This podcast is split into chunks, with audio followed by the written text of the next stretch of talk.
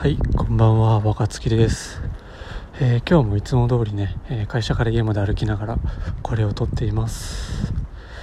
えっ、と、かなり寒くて今スマホを持つ右手が相当かじかんでしまっているんですけども、なんか明日か明後日ぐらいからちょっと梅雨のような雨が続くみたいなことをニュースかなんかで見て、これちょっと毎日撮れるのかなっていうのを今からかんちょっと不安に思っています。で今日はというか最近よく僕が思っていることを話していることなんですけどなんか最近、えー、と自分を変えるということを諦めたみたいなことを言っています、まあ、それはネガティブな話じゃなくて、えー自分の性格とか、えー行動特性みたいなものを特徴として捉えると。でその特徴に合った、えー行動の仕方仕組みを設計していけばいいんじゃないかなっていうふうなことを最近思っています。で、えー、と最近読んだ本がまさにその内容にドンピシャリな内容だったので、えーちょっと話そうかなと思います。はい車が来ました。すいません。はい。で、えっと、最近というかまさに昨日の夜読んだ本なんですけど本のタイトルが「人生を変える習慣の作り方」という本です。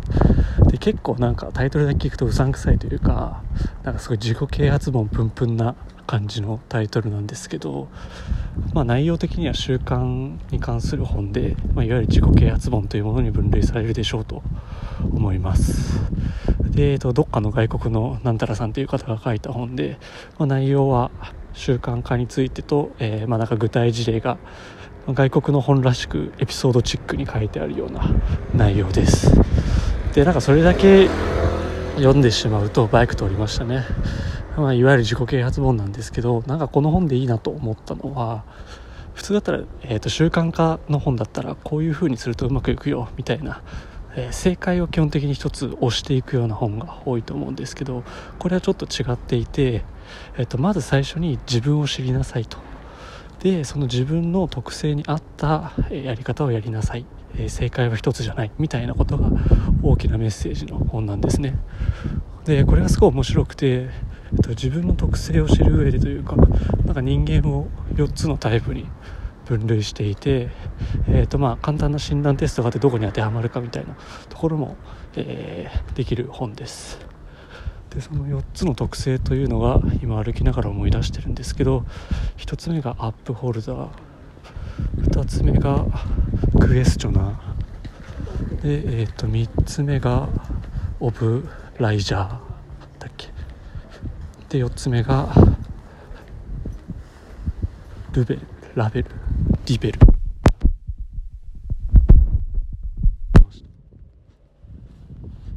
はいあもう一回4つ言います。アップホルダークエスチョナーオブライジャーレベル。この4つです。で一つ一つちょっと英語なん英語というかカタカナ語なんで簡単に補足すると。アップホルダーは約束を守る人です。これは、えー、と自分、えー、と一つ作った約束はもちろん自分との約束も徹底的に守ることができる人というかその守ることに喜びを感じる人です。なんでこういう人はなんか自分でこれをやると決めたら徹底的にやり続けることができるっていうタイプの人ですね。で2つ目がクエスチョナーという人。これは物事に疑問を持つ人みたいな感じなんですけど、まあ簡単に言うと自分の納得したことをやりたいみたいな人ですね。こう言われたことに対して少し疑問を持って、えーそれに対して納得したらやると。そんな感じです。なのでみんなで正解をやるというよりは、えー納得したらやるっていうタイプの人ですね。で3つ目がオブライジャー。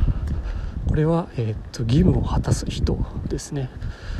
えー、と自分自身で頑張るというよりは社会的義務とか他人からの期待に応えようとするそんな人です、はい、なので、えー、と他人から課された約束は守るんですけど自分との約束はそんなに守らないっていうような人が多いみたいです。で4つ目がレベル。でこれはなんか抵抗する人らしくて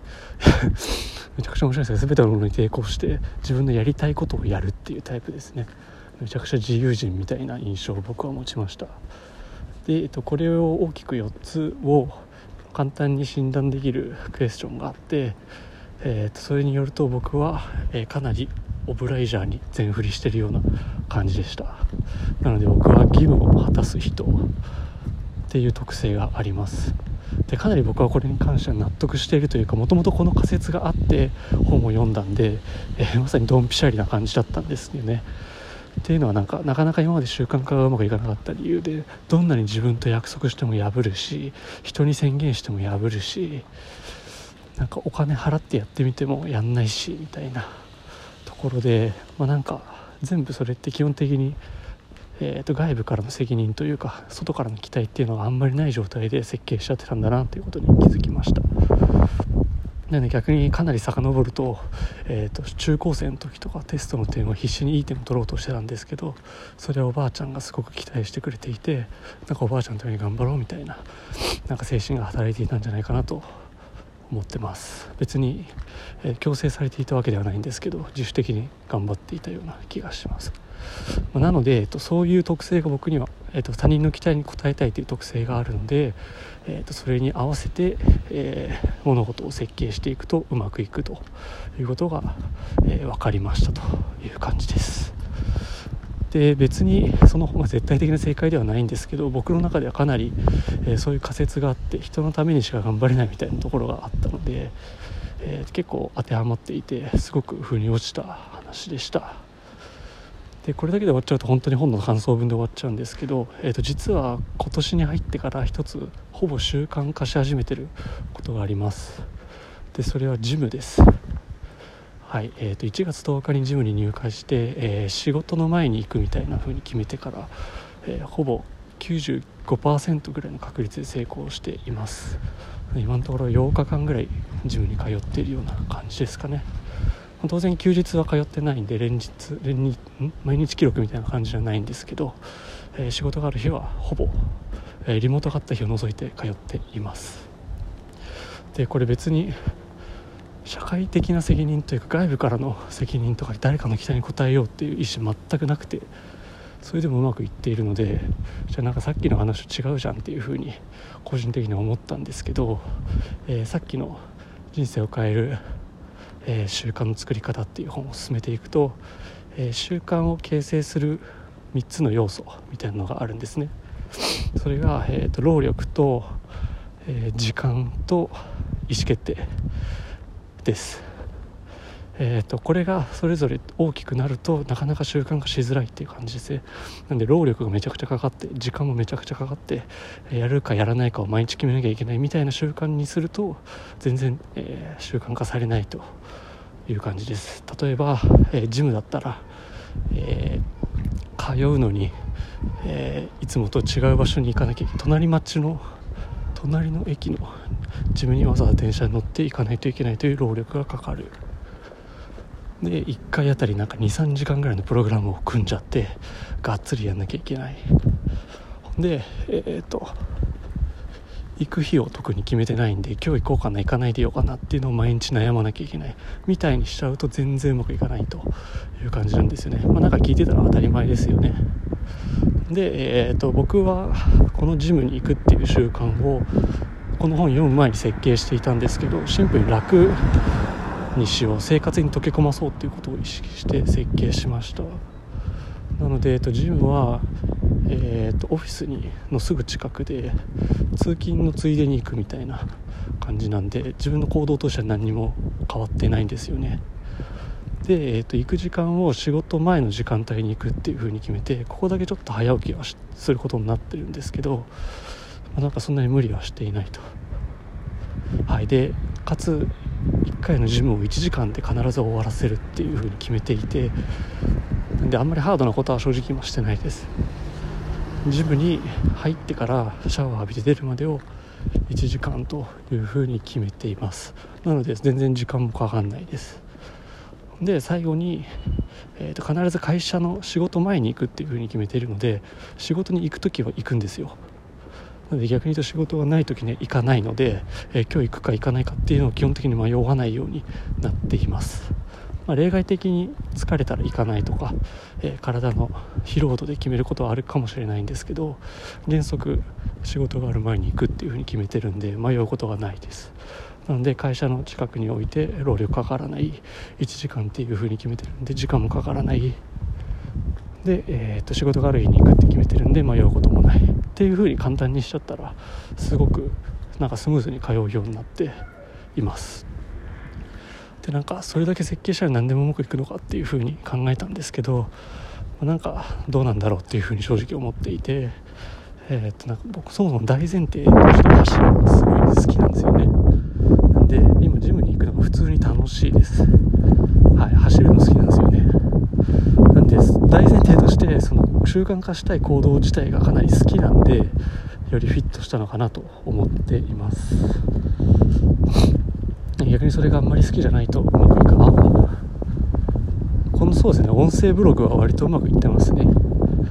はい。なんか僕は喋るの全然好きじゃないんですけどえー、っと録音する時間は会社の帰りの歩き歩いてる道歩いてる間にするでとりあえず取って出しにする10分ぐらいにする。で、えっと、会社があるので仕事終わりにする。ので、えっと、労力でいうと会社からの帰るっていう行動変わらない変わらないので、えー、労力かからない。で取って出し1回10分ぐらい。でかつ編集いらないとなると全然労力かかんないし時間もかからない。でえーと、仕事帰りにするので仕事があればやるなければ基本やらないって決めてるので迷わない。を労力と時間と意思決定。うまくコントロールしたら割とできてますね。はいなので、えー、という習慣化したい行動そんな好きじゃなくても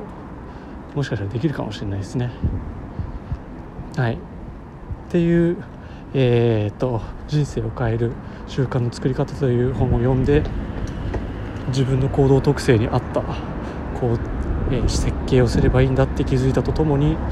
えー、習慣を形成する3要素労力時間意思決定をうまく組み合わせると、えー、習慣って作りやすいんだなと。ちょっとずつ実感してるとそんな話になります。ちょっとなんか道歩いてたら道また分かんなくなっちゃってすごい大通りに出てうるさいんですけど。はい。そんな感じで終わります。外国人が近くで喋ってました。バイバイ。